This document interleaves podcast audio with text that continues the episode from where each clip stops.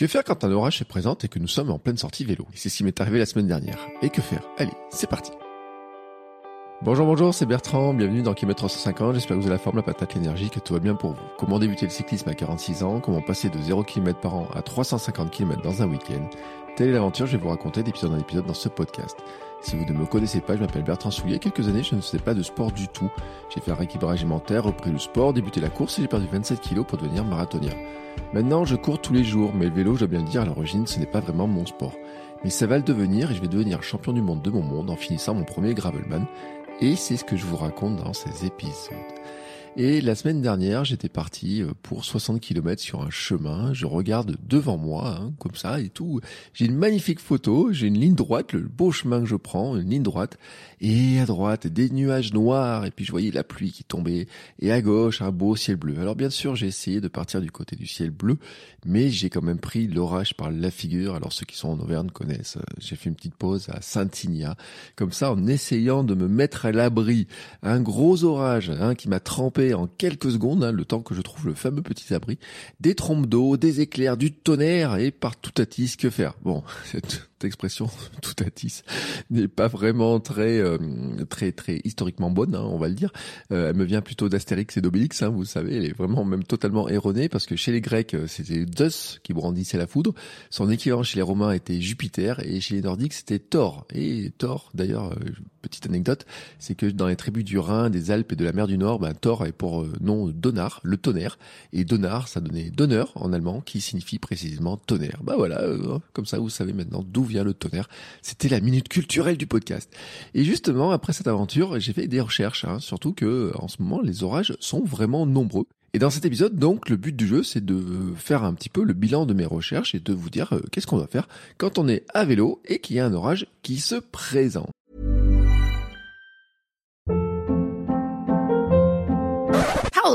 What was that? Boring. No flavor. That was as bad as those leftovers you ate all week. Kiki Palmer here, and it's time to say hello to something fresh and guilt-free. Hello Fresh. Jazz up dinner with pecan-crusted chicken or garlic butter shrimp scampi. Now that's music to my mouth. Hello Fresh. Let's get this dinner party started. Discover all the delicious possibilities at hellofresh.com.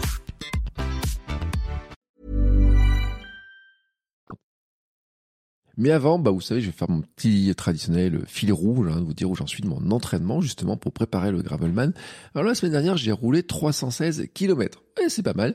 13h42 de sel, dont un aller-retour euh, Vichy-Clermont dans la journée du mercredi, hein, 120 km. Donc en fait, je l'ai fait en deux sorties. J'ai fait 60 km le matin, 60 km euh, le soir. Donc ça m'a permis en fait de cumuler du, euh, des, des, kilomètres, hein, tout simplement, sans avoir une fatigue de l'avoir fait en une seule traite, parce que j'ai mangé entre temps, j'ai joué avec ma fille, on était la musique, etc. Enfin voilà, un petit peu une journée classique de mercredi pour le papa que je suis. J'ai aussi accompagné pendant quelques kilomètres Pierre qui profitait d'une semaine en Auvergne pour faire découvrir une sortie de 200 km à un copain de son club. Donc le jeudi, en fait, ils sont passés par Vichy. Donc je les ai rejoints, bah, pas très loin, puis on a roulé un petit bout. Là, je les ai amenés jusque vers la sortie à Saint-Yor. On a mangé un petit bout à la boulangerie, et puis je les ai laissés euh, faire le petit, euh, leur petit chemin, justement, en me disant, est-ce qu'ils vont prendre l'orage, est-ce qu'ils vont prendre la pluie avant d'arriver euh, au retour où ils étaient. Et puis globalement, je dois dire, dans la semaine, j'ai essayé de rouler plus vite en essayant, par exemple, de m'arrêter moins souvent, de rouler plus en continu. par exemple, de dire, bah tiens, pendant deux heures, là, je roule et tout, et sur les routes sur lesquelles j'étais, routes et chemins, bah, il y avait justement des moments ou des endroits où finalement je peux rouler quasiment sans m'arrêter. Et donc, l'idée, c'est de rouler plus en continu, de garder une vitesse plus constante, d'essayer de rouler un peu plus vite, d'augmenter un peu ma moyenne, tout simplement. Euh, voilà, c'était un petit peu mon objectif. Et puis en même temps, j'ai commencé à réfléchir à ma petite balade de, de l'été que je voudrais faire pour préparer justement le Gravelman. Euh, l'idée, c'est de me dire, bah, comment arriver à préparer ces fameux 350 km. Et euh, vous savez, j'avais dit les aventures bikepacking, d'être allé en Bourgogne et tout, de, en vélo, ça me donne des idées. Et en me disant, bah tiens, est-ce que je pourrais pas le faire sur plusieurs jours? Alors l'autre jour, j'ai commencé à faire une carte. Hein, j'ai commencé à faire une carte. Vous savez, je me dis, j'ai envie de voir l'océan, j'ai envie de voir la mer et tout. Alors comment faire? Donc j'ai commencé à placer une carte et je me suis dit, bah tiens, finalement, quelle distance il faudrait que je fasse pour aller voir l'océan ou la mer? Alors j'ai commencé à placer des traits. Et puis euh, j'ai placé un trait pour aller jusque par exemple à Nantes en remontant. Euh, alors moi, en étant à Vichy, je pourrais remonter jusque vers Nevers et puis à partir de là suivre la Loire et aller jusqu'à Nantes. Et donc voilà, si vous êtes sur le trajet, bah, vous pourriez me voir à ce moment-là. Et puis ensuite je me suis dit bah tiens comment je rentre? Alors je me suis dit bah tiens je pourrais rentrer en passant, en longeant un petit peu l'océan comme ça et en descendant jusqu'à Bordeaux. Là, il doit y avoir des chouettes trucs là, tout le long. Et puis après bah comment rentrer? Alors bah après rentrer, je peux rentrer à travers. Ou alors il y aurait une autre solution, ce serait de dire bah tiens à partir de là je pourrais aller voir la Méditerranée et donc euh, longer le canal du Midi et hop là et partir jusqu'à Méditerranée, rejoindre Narbonne ou Gruissan où on passait les vacances euh, chaque année. Et euh, bah une fois que j'ai placé tout ça sur une carte, ça fait 1630 km. Alors oui, alors faire ça, euh, si je veux placer ça en une grosse semaine, euh, effectivement, ça ferait des étapes à 200 km. Je pense que après un truc comme ça, j'aurais testé le vélo, le matériel, le bonhomme, le fait de pouvoir dormir en extérieur, de manger, de me ravitailler, etc. Je pense qu'à ce niveau-là, j'aurais à peu près toute la préparation nécessaire, le kilométrage, tout ce qu'il faut pour arriver à affronter le gravelman dans des bonnes conditions et tout, le Paris-Deauville début septembre. Voilà, donc ça serait à peu près le plan, hein, à peu près le plan euh, comme ça. Mais bon, euh, pour ça il faut m'entraîner et je dois le dire, cette semaine pour le moment, je n'ai pas roulé. J'enregistre cet épisode ce jeudi matin, je dois le dire, j'ai pas roulé et justement à cause des orages. Bah oui, justement à cause des orages. Hein, ce mercredi, j'avais prévu de faire mon petit aller-retour, mais 120 km par exemple. Et en fait, il a plu toute la nuit, il y a des orages, des orages énormes qui sont tombés, etc. Et donc, bah, je me suis dit, c'était quand même temps de dire, qu'est-ce qu'on fait justement quand il y a ces fameux orages? Justement, qu'est-ce qu'on fait? Alors, quand j'ai commencé à faire des recherches, je suis euh, tombé sur les idées fausses qu'on peut avoir, et notamment euh, celles que moi, par exemple, j'avais en tête, hein, qu'on a pu entendre, notamment, vous savez, celles qu'on peut entendre, oui, alors les pneus en caoutchouc euh, de nos vélos de voiture protègent de la foudre. Bah, en fait, c'est faux. Bah oui, c'est faux.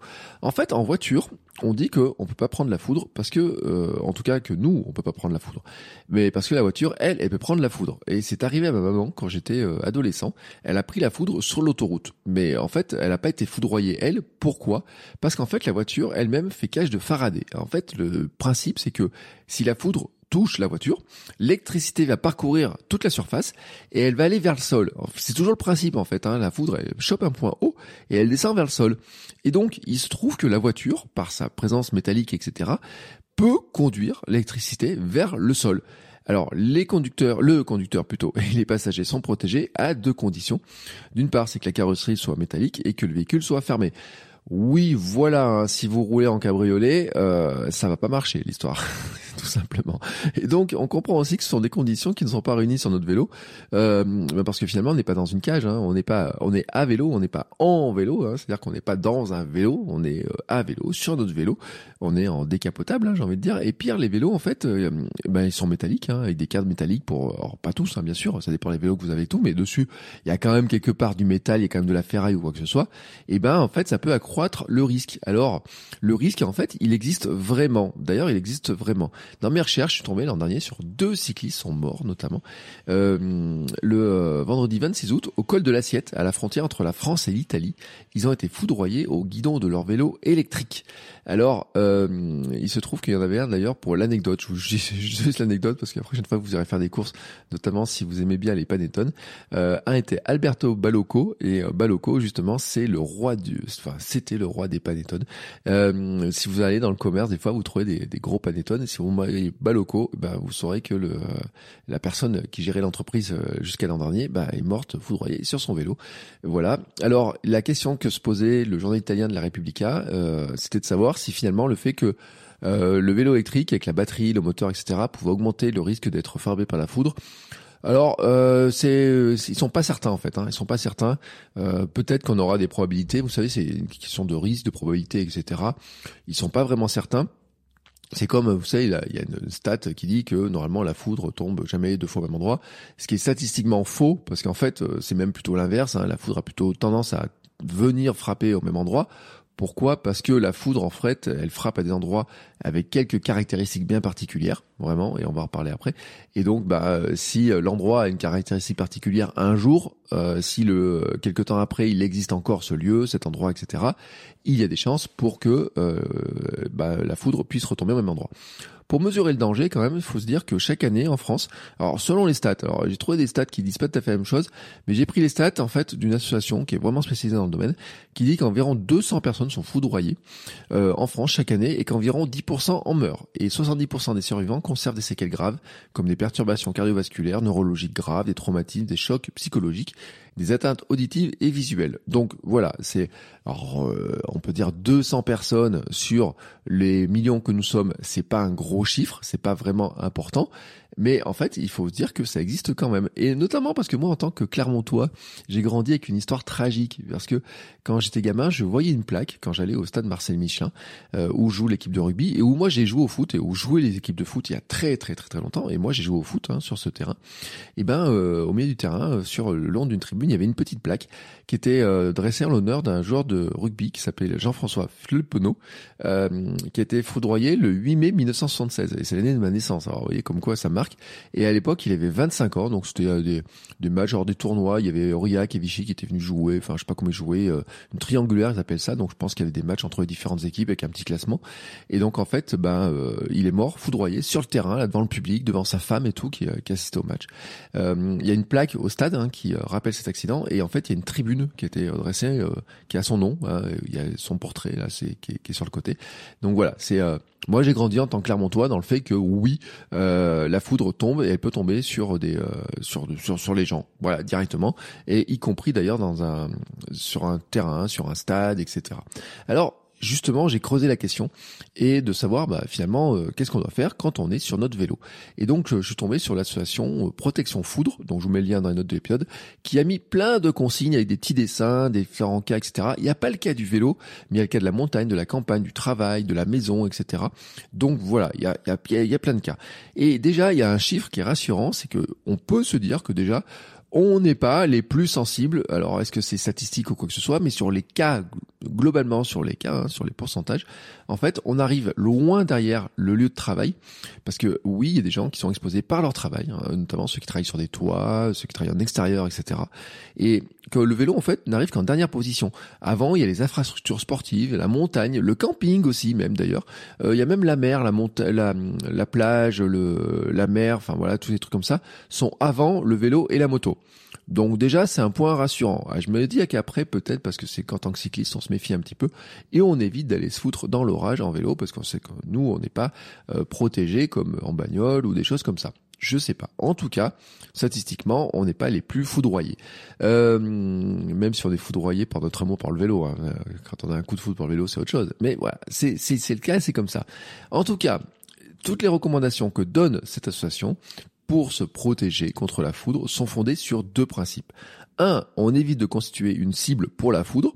Et deux, on ne se place pas dans des situations qui risquent d'appliquer une différence de tension entre deux parties du corps. Alors là, je vais vous revenir là-dessus, mais dites-vous qu'en fait, il y a un truc qui est un principe simple, c'est que si vous avez deux jambes écartées, eh ben, il y a plus de risques de problèmes, de problèmes si vous prenez la, la, foudre, tout simplement parce que il peut y avoir, il y a une différence en fait entre les deux jambes, c'est la fameuse euh, différence de tension. Euh, donc c'est pour ça que toutes les recommandations disent d'ailleurs qu'il faut pas avoir les jambes trop écartées, il faut pas écarter les bras, etc. Et il faut la position de sécurité euh, est plutôt d'avoir les jambes resserrées et d'être accroupi et non pas euh, de bouger dans tous les sens. Voilà. Bon, ça, on pourrait se dire, ça semble logique, mais peut-être pas tant que ça en fait, quand on regarde un petit peu le comportement qu'on peut avoir. Maintenant, la première chose, c'est d'abord d'estimer le danger. Hein, avant euh, de savoir ce qui se passe quand on est dedans, on estime le danger. En fait, bon, premier rappel, c'est qu'il faudrait regarder la météo, parce que c'est vrai que souvent on va partir le matin, il peut y avoir du grand soleil, etc. Même moi, quand je suis parti, franchement, l'autre jour, il y avait un grand soleil. De quand je pars, il y a un grand soleil. C'est juste qu'en fait, après 25 km, je suis arrivé dans une zone où là c'est devenu beaucoup beaucoup plus euh, chahuté, euh, il commençait à avoir un petit peu de vent qui arrivait, euh, on voyait un petit peu les éclairs au loin, c'était très très noir, etc. Donc déjà, euh, il faut regarder la météo, voir un petit peu si la météo en fait, elle dit oui là il y a ciel bleu.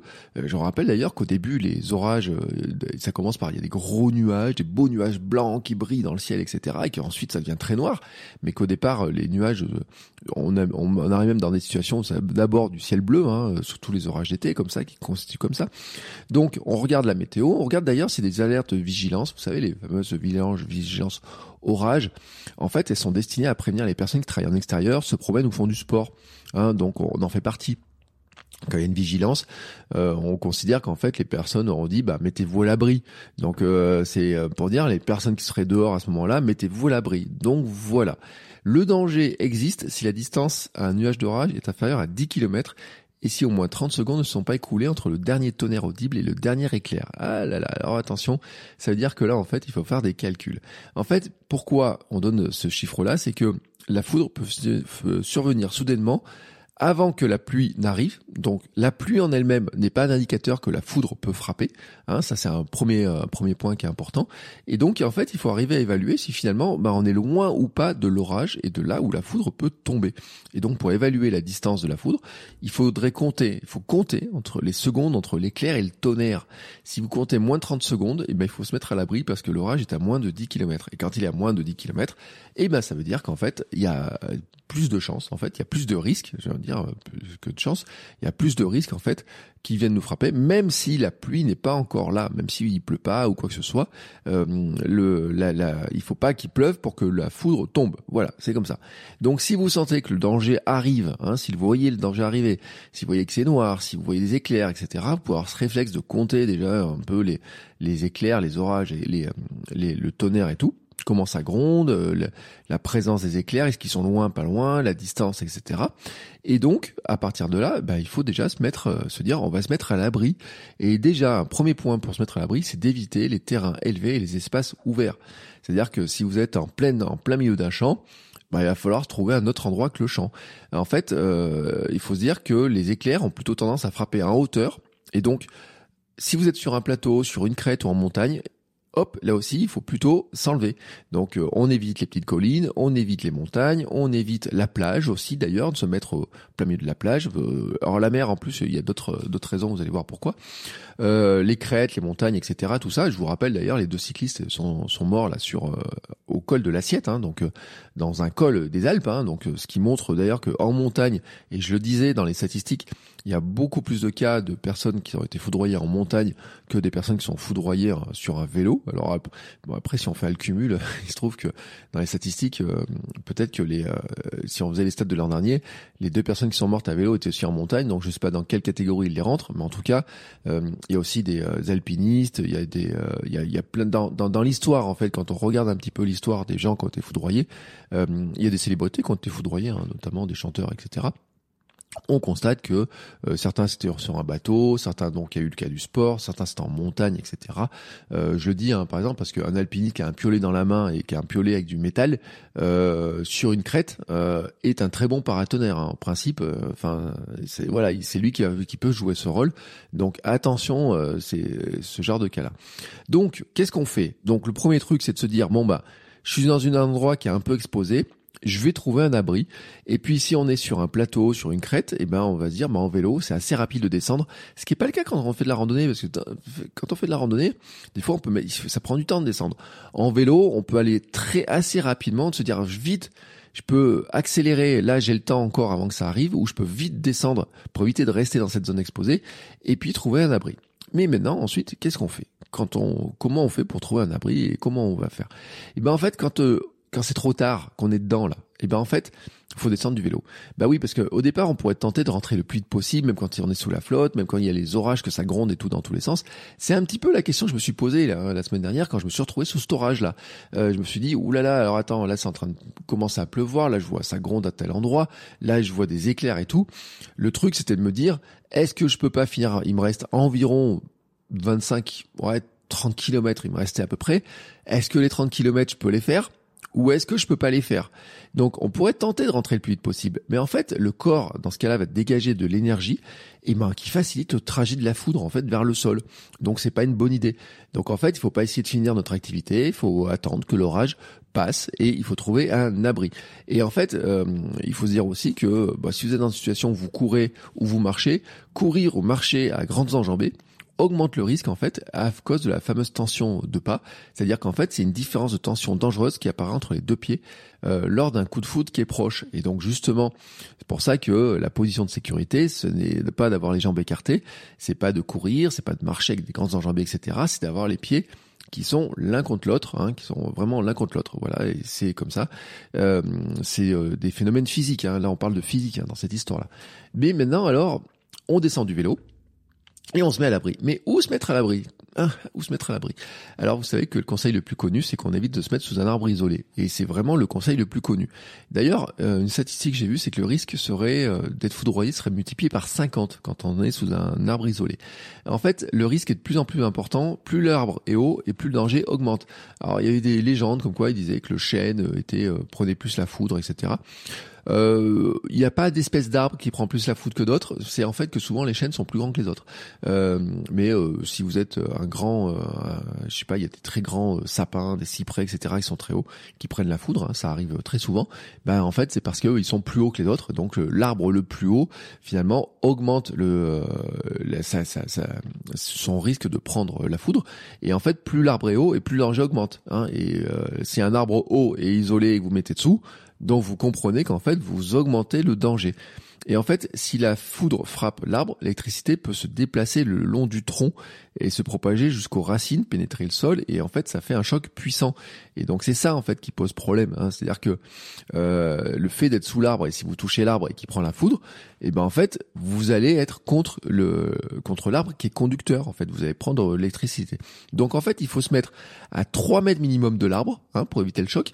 Mais par contre, hein, euh, ce que dit l'association, c'est que c'est bien d'être à moins de 10 mètres de l'arbre, parce qu'en fait, on obtient une certaine protection contre des impacts directs. C'est-à-dire que euh, si vous êtes sous l'arbre, l'arbre, lui, il peut prendre la foudre.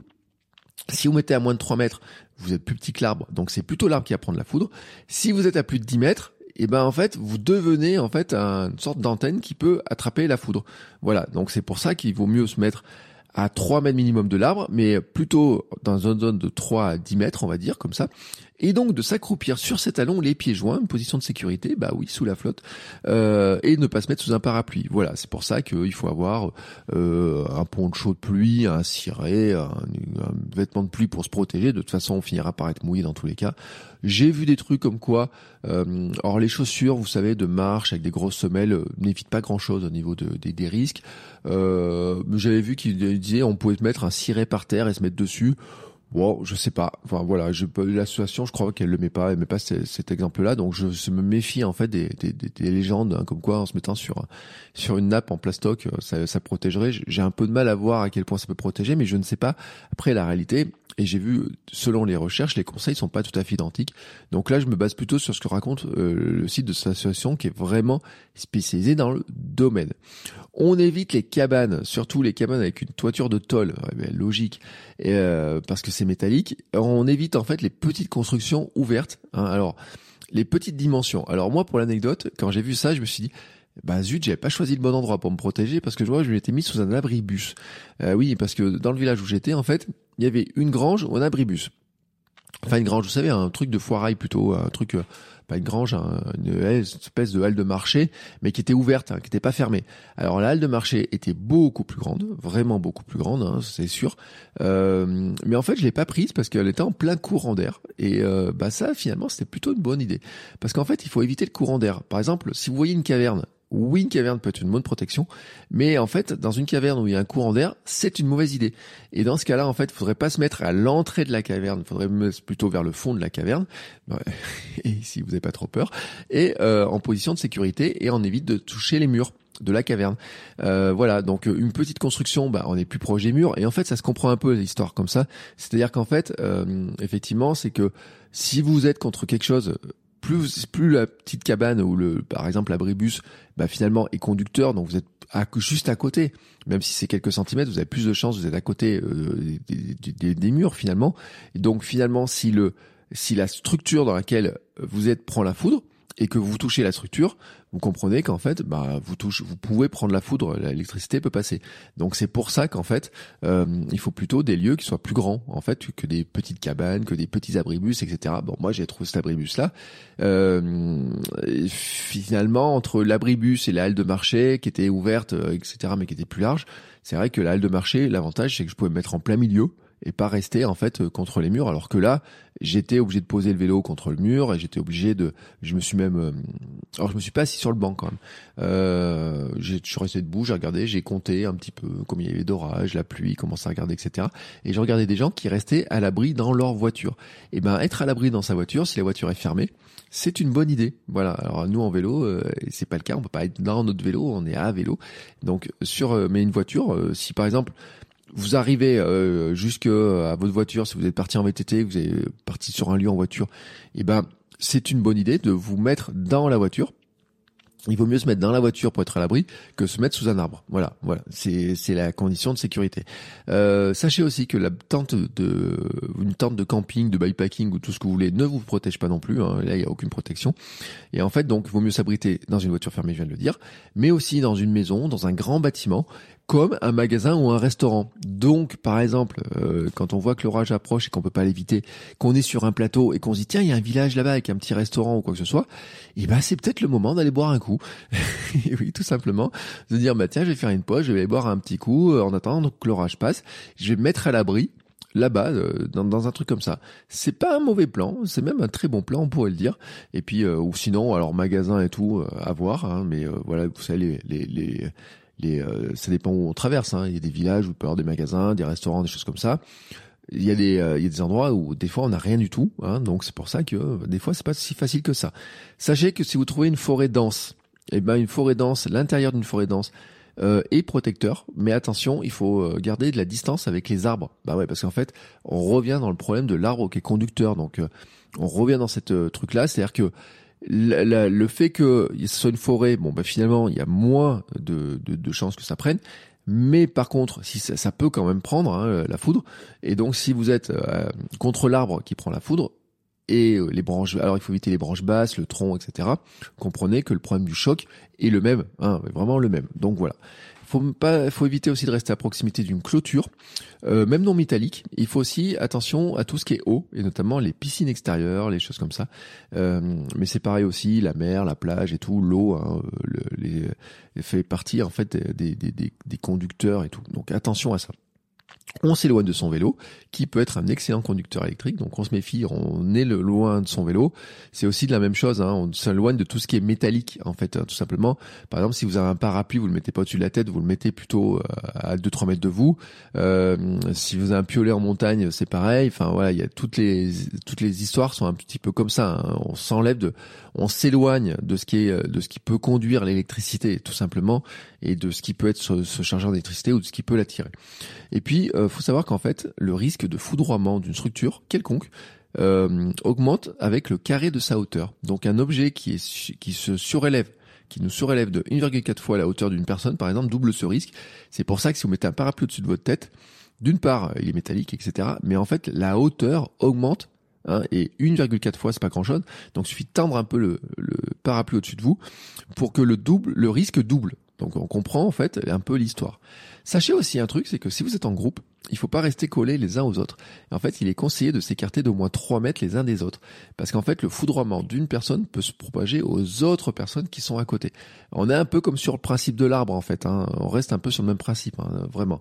Donc là-dessus, c'est pareil. Hein, si on est en groupe, on s'écarte, voilà, on s'écarte des vélos, on s'écarte des autres, on se met en position, euh, euh, soit on se met, euh, si on peut pas se mettre à l'abri, hein, je veux dire, on s'écarte les uns des autres et on se met en position de sécurité, c'est-à-dire assis sur ses talons et, les, les, plutôt serrés, tout regroupés comme ça et hop, sous, on attend que ça passe. on s'éloigne des points d'eau. Je répète, hein, l'eau est un excellent conducteur. Euh, il faut éviter d'être trop proche d'un lac, la rive de la mer, de l'océan, voilà, tout simplement. Il euh, faut faire prudence aussi, ben, euh, faire attention plutôt, euh, faire preuve de prudence, voilà, c'est ce que je cherchais, à proximité des ruisseaux, des rivières.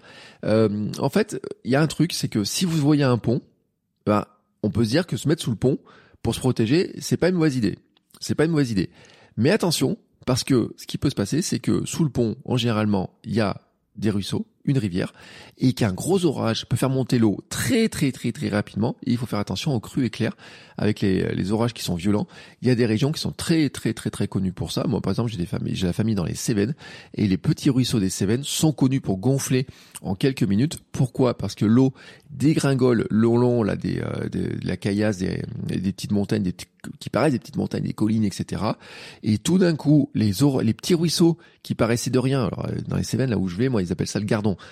Toutes les rivières s'appellent le Gardon dans les Cévennes, hein, faut le savoir. Toujours le Gardon. Alors il y a le Gardon d'un tel endroit, le Gardon d'un autre, le Gardon d'un autre et tout, mais tout s'appelle le Gardon.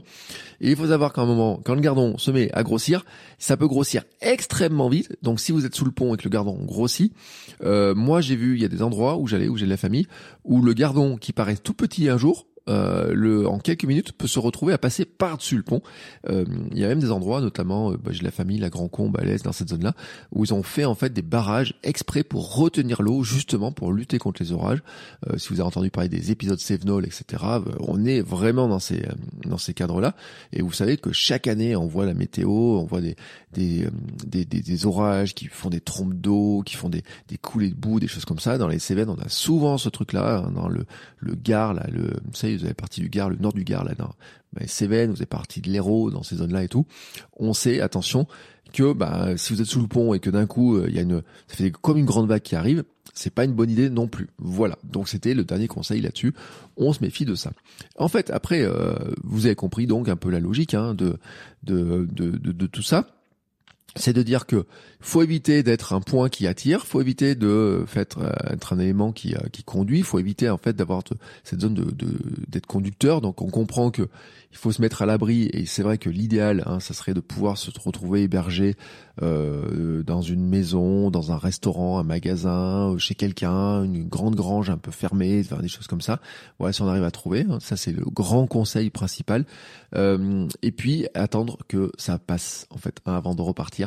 Euh, c'est le dernier conseil, c'est attendre que l'orage passe complètement avant de reprendre le parcours. Donc vous avez le truc de compter là, de voir si finalement euh, le, le la l'histoire des 30 secondes entre euh, l'éclair et le tonnerre, bah, vous pouvez toujours le compter, hein, euh, continuez à compter là-dessus. Euh, vous regardez aussi si vous avez le téléphone les cartes météo qui vous indiquent où passent les orages. Il y a plein d'applications qui montrent les nuages, où ça passe, etc. et tout. donc on attend que l'orage passe complètement avant de reprendre le parcours. On reste en sécurité, on se met à l'abri. De toute façon, on s'est arrêté pendant quelques minutes, donc on peut continuer à s'arrêter un peu plus. Faut juste se dire que bah, c'est bien si on a de quoi manger, de boire et tout en attendant, de patienter un petit peu. On attend tranquillement. Et puis le conseil finalement, c'est de se dire, bah, même il faudra attendre une trentaine de minutes avant de repartir pour être tranquille, hein, parce que c'est vrai que les orages, ça passe, etc. Et ça serait quand même couillon de se remonter sur son vélo et de euh, prenne le même chemin que l'orage, c'est-à-dire partir dans la même direction. Euh, ça serait couillon, avouons-le, parce que finalement, ben, on re-augmente le risque. Donc il vaut mieux lui laisser j'ai envie de dire, on laisse de l'avance, on laisse partir dans son coin, et puis quand il est parti, bah nous on reprend notre chemin. Voilà, bah écoutez, c'était mes euh, mes recherches. Hein. C'est un truc qui m'a qui m'a qui m'a interpellé parce que depuis la semaine dernière, je me disais mais quand même.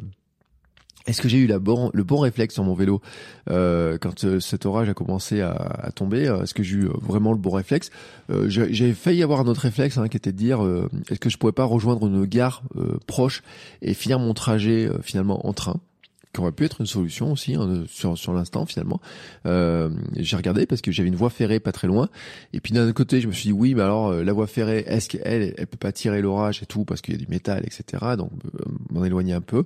Et je me, je me demandais surtout si finalement il y avait des gares sur cette voie ferrée et qu'il y avait alors une gare, ça pourrait être à l'abri si la gare est ouverte. Et puis si la gare, il y avait c'est parti des arrêts de train en fait. Et en fait, quand j'ai calculé parce que je connais bien la ligne et tout, je savais qu'il y avait pas de gare où le train s'arrête et me permettait de finir euh, déjà en train, hein, en mettant le vélo dans le train. Donc déjà, c'était pas le cas.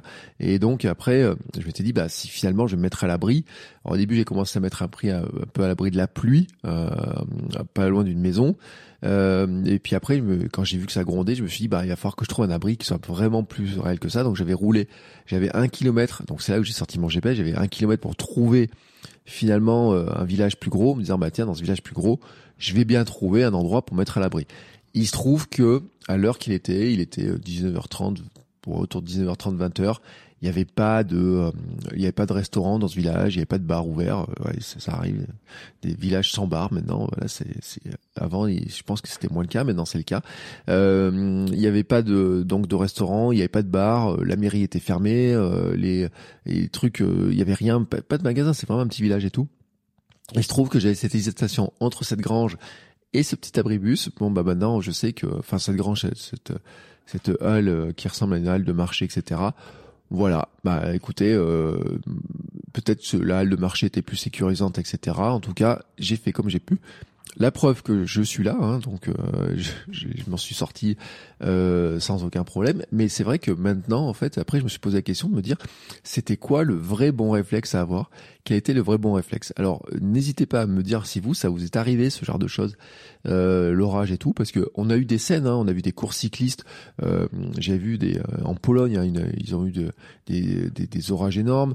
on a vu des, des trails il y a pas longtemps qui ont été déviés justement pour éviter de faire passer l'orage sur les crêtes euh, ben pour euh, mettre en, éviter de mettre en danger euh, les, les, les, comment s'appelle les cohortes ce trail. on a eu des courses vélo aussi dont ils ont ben sur le Giro par exemple, ils ont modifié les les, les, les parcours justement parce qu'il y a trop d'orage, trop de pluie, etc. Donc pour éviter les dangers. Donc c'est un vrai un vrai sujet, un vrai sujet, voilà, que je voulais aborder. Donc n'hésitez pas à me dire si vous, pouvez mettre des commentaires sur Apple Podcast, sur Spotify, sur chaque épisode, vous pouvez mettre un commentaire, vous pouvez m'envoyer un message sur mon compte Instagram, Bertrand aussi. Même sur LinkedIn, vous allez pouvoir me trouver si vous avez envie de discuter et d'échanger euh, sur Twitter aussi. Euh, Soulier partout hein, de toute façon où, euh, ça sera facile. Et euh, pour me dire ce qui si vous avez déjà eu peur sous des orages comme ça euh, parce que j'ai même pas parlé du cas de la grêle en plus hein, euh, là moi il n'y avait pas eu de grêle hein, la dernière fois. Mais en plus avec la grêle voilà c'est sûr que grêle plus comment se mettre à l'abri de la grêle par rapport à toutes ces recommandations voilà il y a tout un tas de, de questions qui se posent. Donc n'hésitez pas à me dire vous quels sont vos réflexes si ça vous arrive si vous avez vu des des scènes, des choses comme ça. Et puis si vous avez euh, d'autres questions que vous souhaitez que j'aborde en fait dans les épisodes, euh, j'ai, euh, je suis en train de, de, de constituer aussi des, euh, j'ai quelques idées de nouveaux invités, ben notamment parce qu'en ce moment, vous savez, il y a des, bon, il y a plein d'événements cyclistes, etc. Il y a eu des Poco locaux, il y a la Race Cross France là qui qui démarre, il y a tout un tas de choses comme ça. Donc je regarde un petit peu les invités et puis il y a des challenges. Je, je, fais un petit clin d'œil à ceux qui font le challenge Tourmagne notamment là, qui est un challenge qui passe ben, pas très loin de la maison, euh, qui descend de Melun jusqu'à Nîmes, euh, si je me trompe pas, avec un, gros challenge gravel, etc., qui doit faire 700, non pas 700 km, je sais pas exactement combien. Ouais, si un bon kilométrage quand même. Euh, donc euh, voilà, je regarde tous ces challenges là et donc ça donne des idées de personnes, d'invités, de personnes qui les font, de regarder un petit peu ce qu'elles font. Euh, et n'hésitez pas donc en attendant qu'il y ait d'autres invités pour me donner d'autres conseils pour préparer tout ça, en attendant que je puisse ou pas faire mon challenge tel que je l'ai prévu, mes fameux euh, aller voir manger des cookies et manger une glace au bord de la mer. N'hésitez pas si vous avez des sujets que vous voulez que j'aborde et on se retrouve bien sûr la semaine prochaine pour un nouvel épisode. Ciao ciao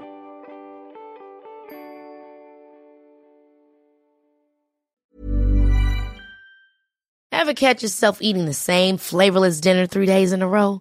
Dreaming of something better? Well, HelloFresh is your guilt-free dream come true, baby. It's me, Kiki Palmer. Let's wake up those taste buds with hot, juicy pecan crusted chicken or garlic butter shrimp scampi. Mm. Hello Fresh. Stop dreaming of all the delicious possibilities and dig in at HelloFresh.com.